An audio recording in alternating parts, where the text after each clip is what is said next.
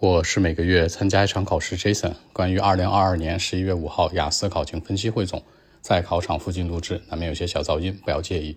首先，今天听力，听力的题型呢是一个大换写，除了第四部分是十个填空之外，一二三部分都是选择加填空的方式。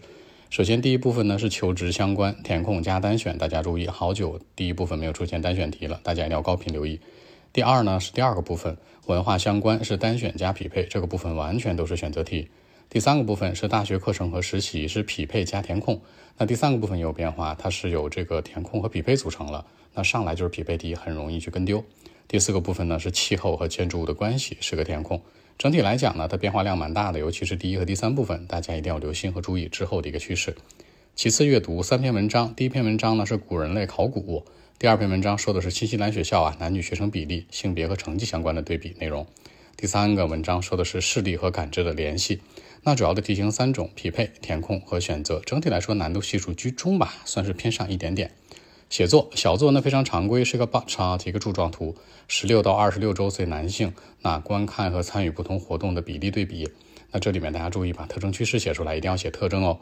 然后大作文，大作文是一个属于传统的日常生活类的一个题目，可以把它理解为工作定义。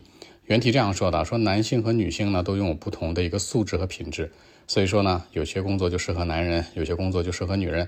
那问你哪种程度上同意还是不同意？这里面大家注意三个维度的思考。首先，它前面说到的这个 qualities，这个不同的品质是什么？这个品质可以分为内在和外在。内在是人们的心胸格局细致程度，外在是人们的体力，包括呢精力相关。你可以按照这两个方向去思考。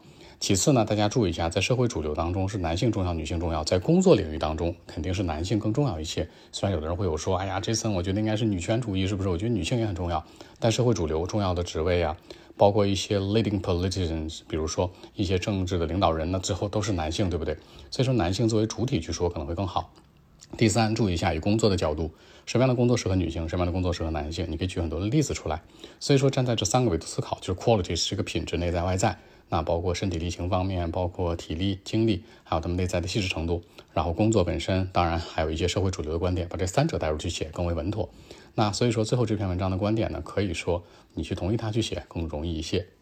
好，今天考情分析就到这里，更多文本问题，微信 b 一七六九三九一零七。